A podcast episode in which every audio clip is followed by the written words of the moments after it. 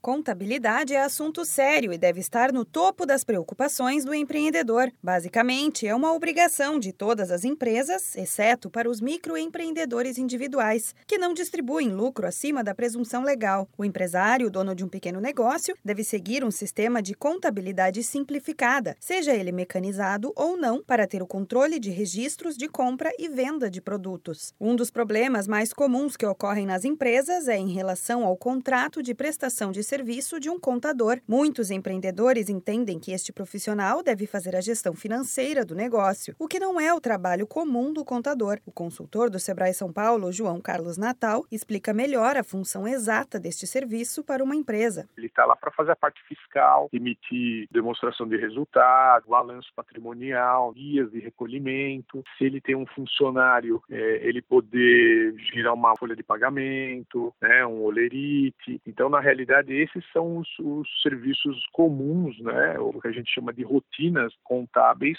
que é colocado à disposição do empresário. Da parte gerencial, é necessário manter o controle dos custos, formar preço de venda e fazer a gestão financeira. Caso o empreendedor queira este serviço feito pelo contador, é indicado que seja contratado separadamente. João Carlos Natal também destaca que, cada vez mais, os empreendedores devem manter a atenção voltada para a gestão financeira, com ou sem a ajuda de um contador contador, pois são os números que definem a situação da empresa. Quando o empresário ele vai tomar algum tipo de decisão ou atitude em relação à empresa dele, até mesmo, muitas vezes o empresário me pergunta assim, ah, então a situação da minha empresa eu devo fechar? Eu sempre respondo o seguinte, olha, quem vai te responder se a sua empresa deve fechar ou não são os números dela. Então nós precisamos analisar os balanços, analisar né, uma outra peça contábil, outro relatório contábil que é do demonstrativo de resultado. Então tem diversos outros é, é, outras ferramentas, né, outros relatórios que vão fundamentar ou não a, a tua decisão em relação à tua empresa.